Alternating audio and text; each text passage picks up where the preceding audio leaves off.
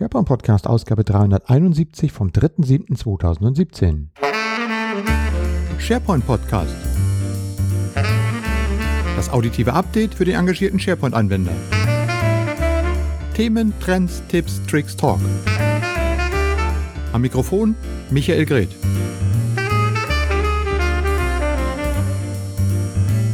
Ja, zuverlässig wie fast jede Woche. Herzlich willkommen zur 371. Ausgabe des SharePoint Podcast. Soweit sind wir schon. Heute mit ähm, ganz vielen Links, Tipps, Artikeln und ähnliches. Ich habe mal meinen OneNote aufgeräumt und alle Links, die ich mir so in den letzten knapp zwei Monaten gemerkt habe, aber hier im SharePoint Podcast noch nicht verbustelt, verbastelt habe, aufgearbeitet und für euch ein bisschen zusammengestellt. Das eine oder andere wird euch sicherlich bekannt sein, aber ich möchte nochmal sozusagen ein paar Schwerpunkte bilden und euch auf ein paar interessante Themen hinweisen, wo es sich einfach mal lohnt nachzuschauen, weil uns das der, nicht nur derzeit, sondern auch in Zukunft wahrscheinlich stärker beschäftigen wird. Bevor wir dazu kommen, fangen wir aber erstmal an so mit ein bisschen Housekeeping. Das erste wären die Sponsoring-Partner, die wir in der Community haben. Ähm, Übersicht über die Angebote, die wir haben. Ganz kurz bis zum 7.7., also bis zum Freitag dieser Woche, heute haben wir 3.7. bis 7.7., läuft noch der Super Early Bird für die SharePoint Unite Konferenz, die es am 24. bis 26.10. in Harlem in Amsterdam wieder geben wird. Und wenn ihr diesen Early Bird, das sind 150 Euro Ersparnis, nutzen wollt, äh, dann könnt ihr zusätzlich noch unseren Community-Rabatt äh, nutzen und auf unserer SharePoint-Angebotsseite auf SharePoint Social findet ihr dann auch den entsprechenden Code dazu. Links wie üblich in der Show Note. Ähm, Programm ist schon online von der Konferenz, also auch wieder viele internationale Speaker mit dabei. Wenn ihr es dann noch eine Nummer größer haben wollt, dann ähm, gibt es im November natürlich wieder die europäische SharePoint Office 365 und Azure Konferenz, unter anderem mit dem Keynote-Speaker ähm, Jeff Tieper wird da sein, vom 13. bis 16.11. in Dublin. Auch da Falls ihr dort buchen möchtet, könnt ihr einen Couponcode nutzen von 10%, steht auch auf der entsprechenden Seite. Und last but not least, mit dem Uli Boddenberg haben wir in diesem Jahr schon einige Seminare mitbegleiten dürfen und er hat einige Consulting- und Technikseminare rund um SharePoint gemacht.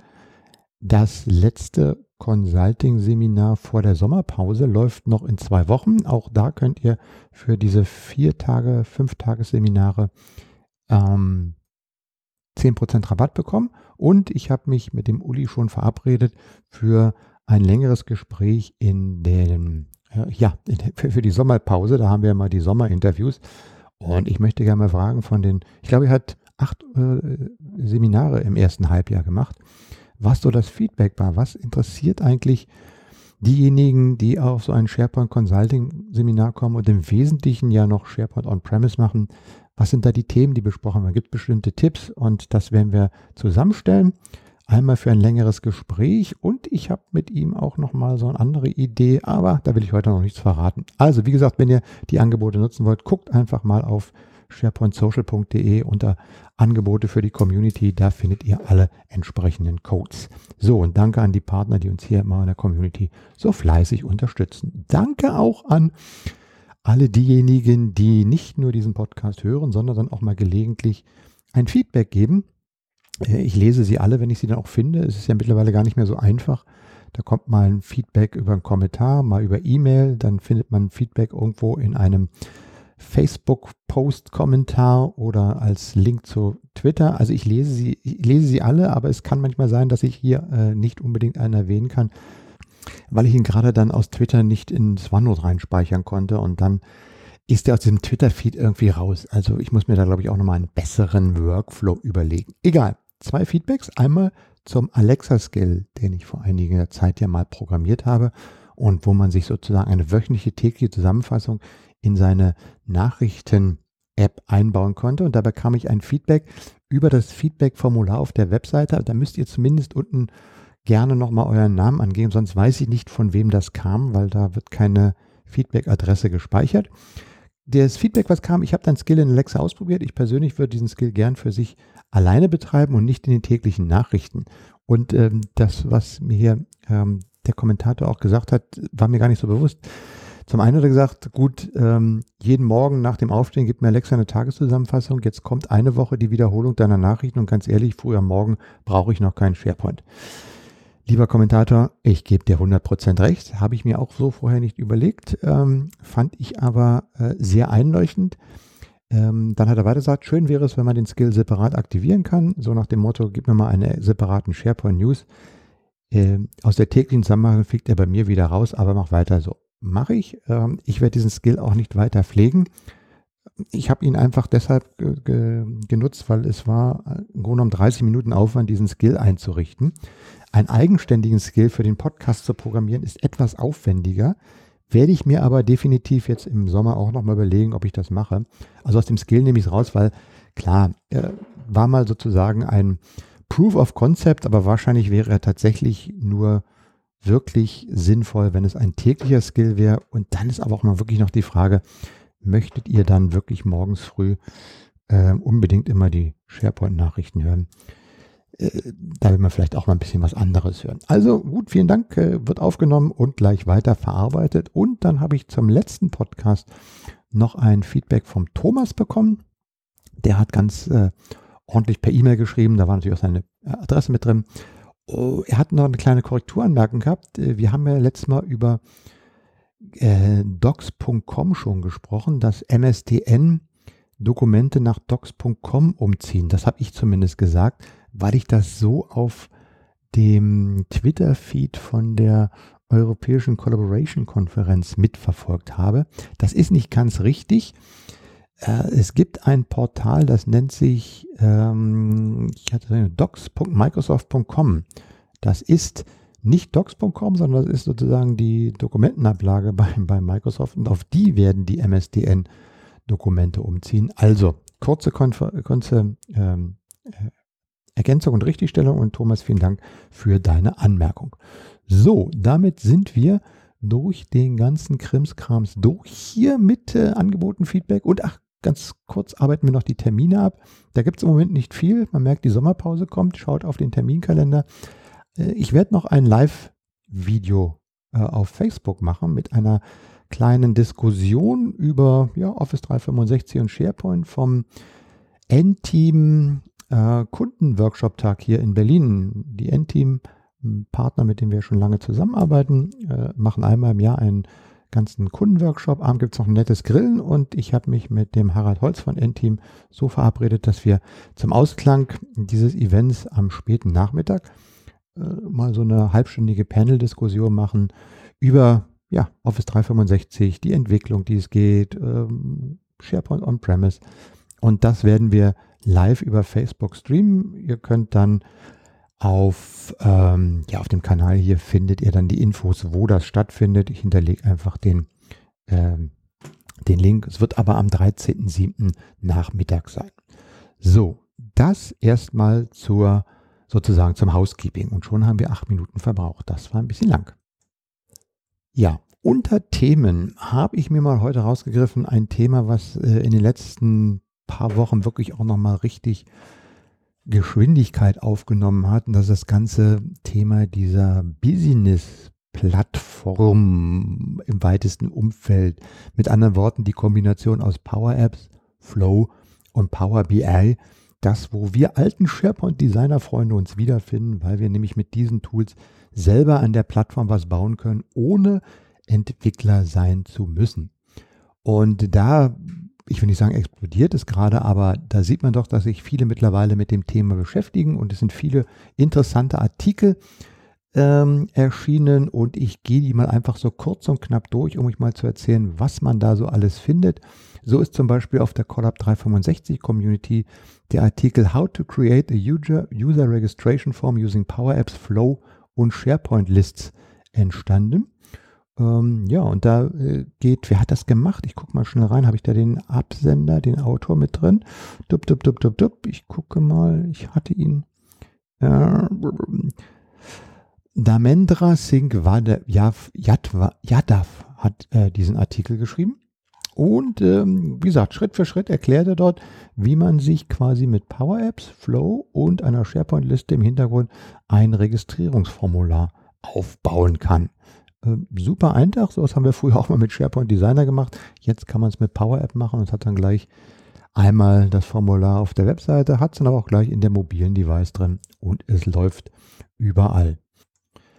Dann gehen wir über zu Teams und auch in Teams ist mittlerweile Power Apps vertreten. Das heißt, ich kann dort auch ähm, direkt im Team-Channel äh, Power Apps als einen Tab hinzufügen und so quasi dann auf meine entsprechenden Apps dazugreifen und sie in meinen Teams-Channel integrieren.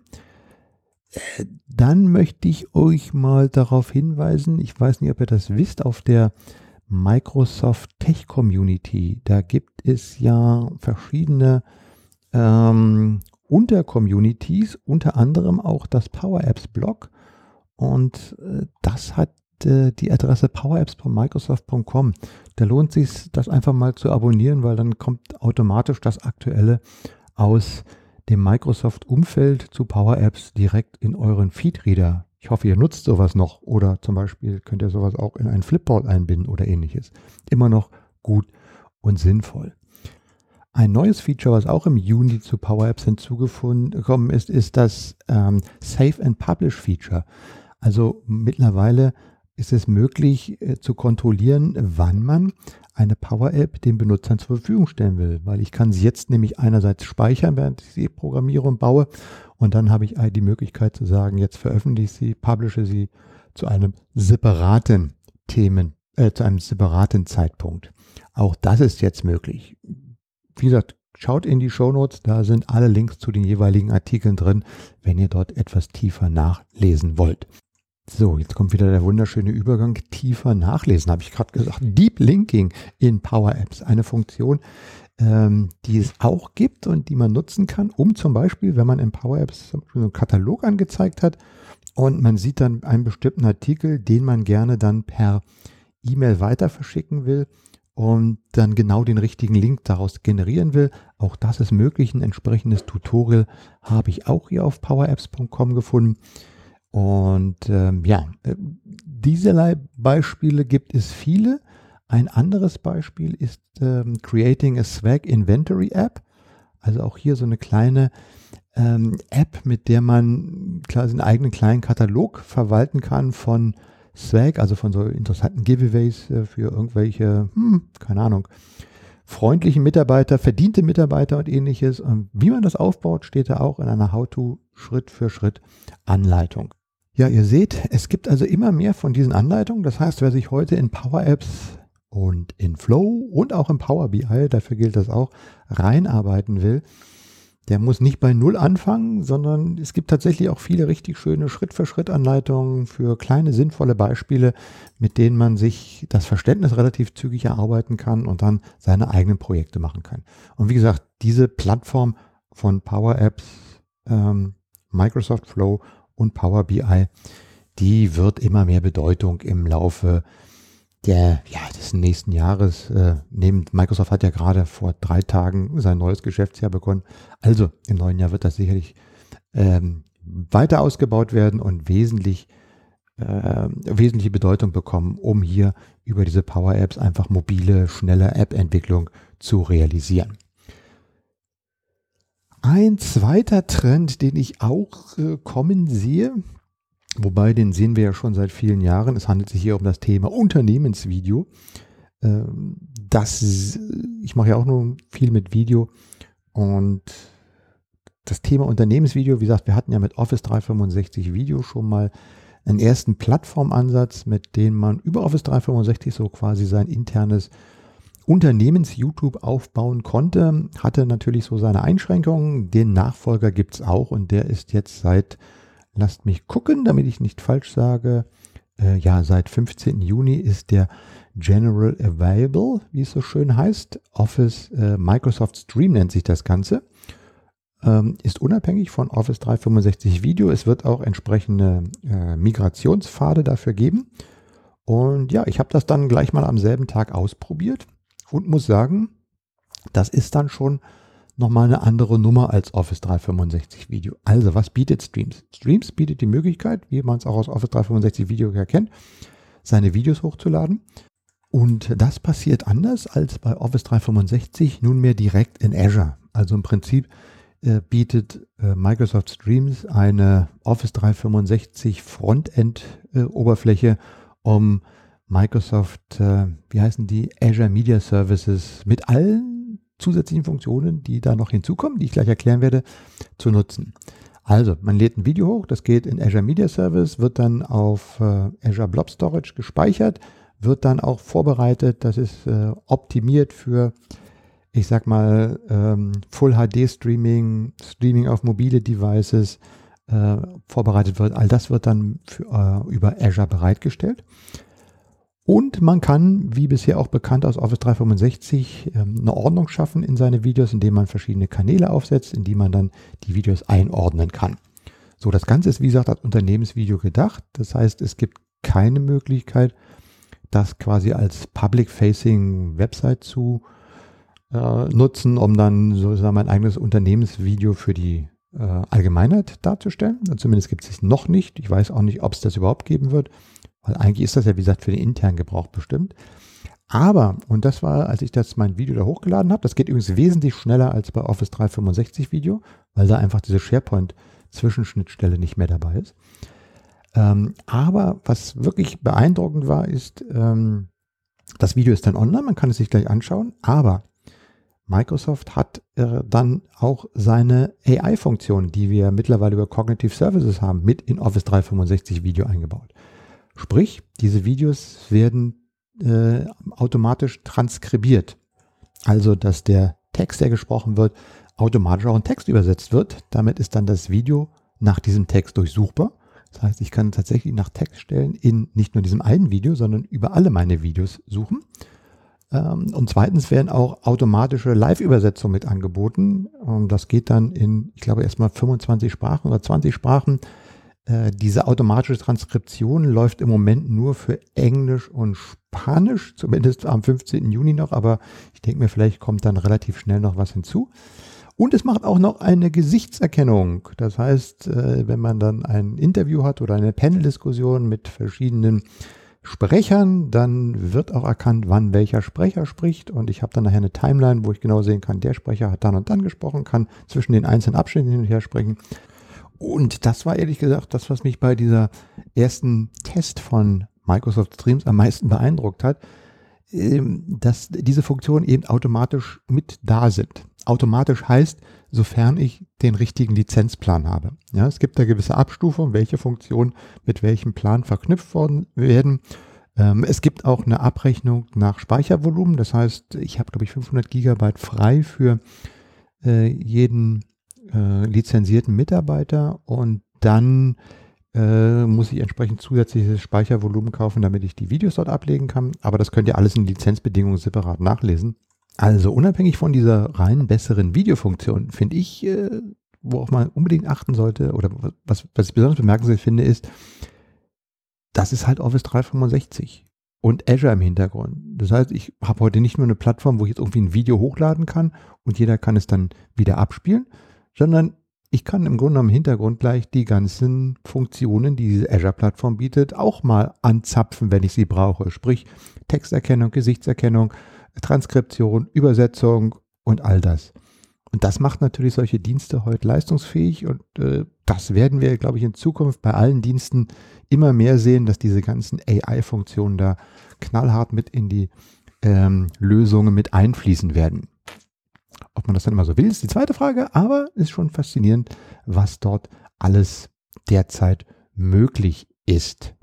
So, wie gesagt, schaut euch Microsoft Stream an. Das wird, glaube ich, sicherlich sehr interessant und man kann dann wirklich mal anfangen, richtig gute Unternehmensvideoportale aufzubauen. Und Unternehmensvideo wird immer, glaube ich, interessanter und auch das Thema Produktion von Unternehmensvideos wird interessanter. Und ja, ich nehme es auf die Agenda mit Gernot Kühn und die SharePoint-Sendung, dass wir dazu mal ein richtig gutes ähm, How-To machen, wie man sowas dann vielleicht mal machen kann.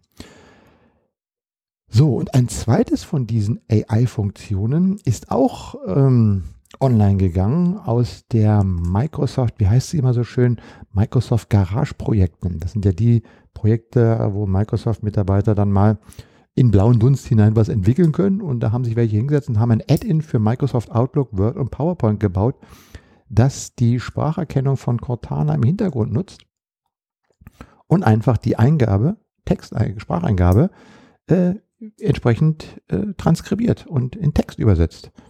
Und das eben äh, kann es in 20 Sprachen und kann das Ganze dann auch gleich in bis zu 60 Sprachen übersetzen. Ich, äh, ist ein kostenloses Add-in, das kann man sich einfach mal runterladen, installiert es dann. Voraussetzung Windows 8.1 Plus, also auch 10 und äh, Office, 3, äh, Office 2013 ähm, und höher. Ja, das installiert habe ich mir bei mir auf meinem Rechner in meinem Word installiert, äh, ein bisschen reindiktiert und ich muss sagen, dafür war es ähm, schon mal super. Dafür, dass man da wirklich äh, das innerhalb von fünf Minuten installiert hat und ich kenne das noch alten Zeiten, da hatte man, glaube ich, wie ist das noch, Dragon Dictate oder Power Dictate oder gab es auch was von IBM, solche Sachen, wo man erst noch lange trainieren musste, bis dann die Erkennung überhaupt ein bisschen besser wurde. Das war schon interessant zu sehen, wie gut das funktioniert. Könnt ihr einfach mal runterladen, ausprobieren. Empfehle ich jedem, um einmal zu, auch wenn man es dann nicht unbedingt benutzt, aber damit ihr mal ein Gefühl dafür bekommt, wie weit diese Technologie heute eigentlich schon ist und wenn es jetzt auch erst noch so ein Garagenprojekt ist, was so als inoffizieller, das heißt offizieller, aber also nicht supporteter Download da ist, ähm, wartet man noch ein oder zwei Jahre, dann ist das alles mit drin. Wenn wir uns mal angucken, was diese anderen Spracheingabesysteme wie Alexa, wie Google Home, wie Siri, wie Cortana und was da alles ist, wie gut die mittlerweile sind, Dinge, die man berücksichtigen muss. Und deshalb sind diese beiden Punkte Unternehmensvideo und ähm, kostenlose Diktierfunktion für Microsoft Office hier im SharePoint Podcast 371 unter der Rubrik Trends aufgeführt worden. So, die Tipps. Da habe ich auch noch so ein paar kleine Sachen gefunden. Zum einen ähm, hätte man wahrscheinlich auch noch woanders hinlegen können, aber äh, ich habe es jetzt hier unter Tipps eingeordnet. Outlook 2016 für den Mac hat ein paar neue Funktionen, ist jetzt rausgekommen und hat ein paar neue Funktionen. Zum Beispiel kann ich endlich äh, eine Regel definieren, dass meine E-Mails, die ich aus Mac Outlook 2016 verschicke, mit einer gewissen Zeitverzögerung versendet werden. Ja, nicht, dass man aus, habe ich auch bei mir immer eingestellt, auf dem Windows ist ja kein Problem. Also wenn ich eine E-Mail verschicke, wartet die noch fünf Sekunden, bevor sie tatsächlich verschickt wird oder eine Minute. Nee, ich glaube, ich habe es eine Minute eingestellt. Habe ich eine Minute eingestellt? Jedenfalls habe ich mir eine äh, Zeitverzögerung eingestellt, damit, falls ich aus Versehen darauf geklickt habe, ich diese E-Mail dann einfach nochmal stoppen kann. Ja, genau. Äh, und dann dieses beliebte äh, Versandrezept und äh, Rezept, sage ich schon, ähm, nicht, aber da Rezept steht. Versandbestätigung und Empfangsbestätigung, das, was man ja auch einer E-Mail anheften kann, das ging bisher nicht bei äh, Outlook für Mac, aber geht jetzt. So, und dann gibt es die Möglichkeit, Kalender-Events und Tasks direkt aus E-Mails zu äh, erstellen und dann sind so ein paar kleine Pflegefunktionen mit da drin, aber das ist die neue Version. Die ist jetzt erstmal Office Insidern äh, zur Verfügung gestellt worden und äh, hat die Nummer 170606. Hm, das ist das Datum. 15.36 diese Version. Also auch für Mac Outlook tut sich ein bisschen was. So, und auch, ich weiß ja, der eine oder andere Entwickler hört ja auch diesem SharePoint-Podcast hier zu. Und auch für euch habe ich noch äh, zwei, drei Tipps. Einmal gibt es für Microsoft Teams da die Bot-Builder SDK-Extensions. Die habe ich, wo habe ich die denn gefunden? Lasst mich mal schauen. Im Microsoft Teams Blog, genau. Da muss man auch mal reinschauen auf der Tech-Community. Ähm, da gibt es also so ein paar Funktionen, die einfach schon als Code vorhanden sind, die ihr dann als Erweiterung in eure Bots mit einbauen könnt.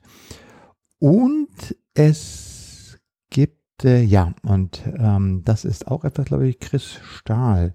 Chris Stahl ist auch jemand, der es schon relativ lange im SharePoint-Umfeld gibt. Ähm, der hat eine siebenteilige Serie gestartet, Getting Started with SharePoint Add-ins Development. Die ersten beiden Folgen sind schon erschienen. Ich glaube, es wird wahrscheinlich jeden Monat eine kommen. Ähm, und da gibt es wirklich ein Schritt-für-Schritt-How-To, die äh, euch einfach mal so die Grundlagen der Programmierung erklärt und das auch anhand von ein paar Beispielen durchführen wird. So, das habe ich auch verlinkt.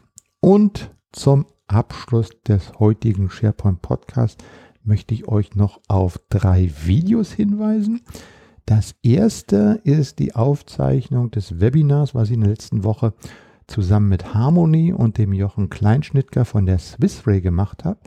Wir haben dort den Digital Workplace bei der Swissray vorgestellt.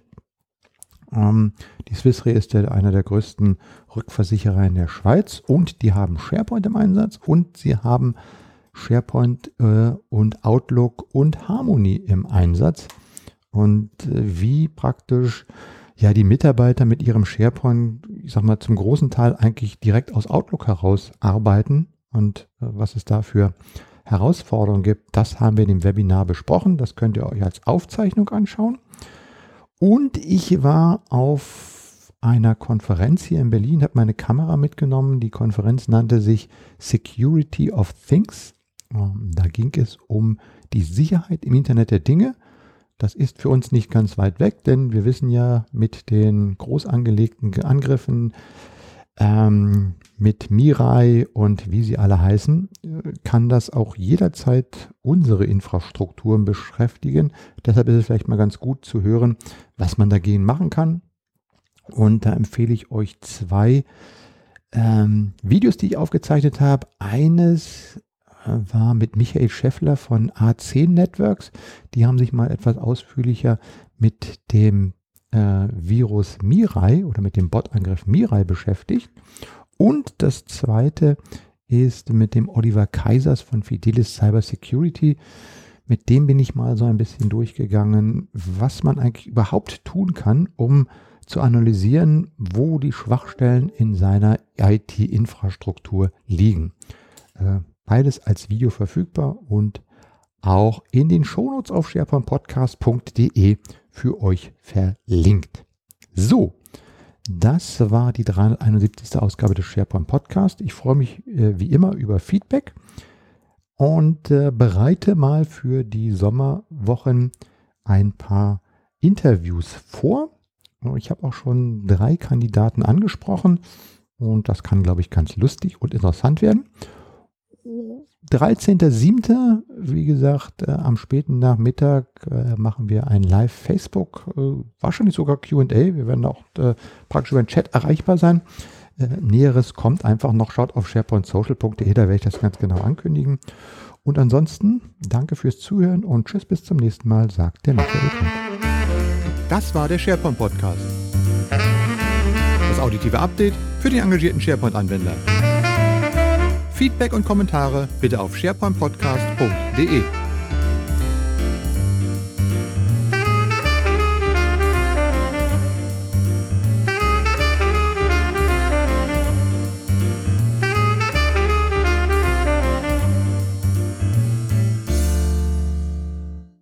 Auf was? Ach, auf Wiedersehen, ja.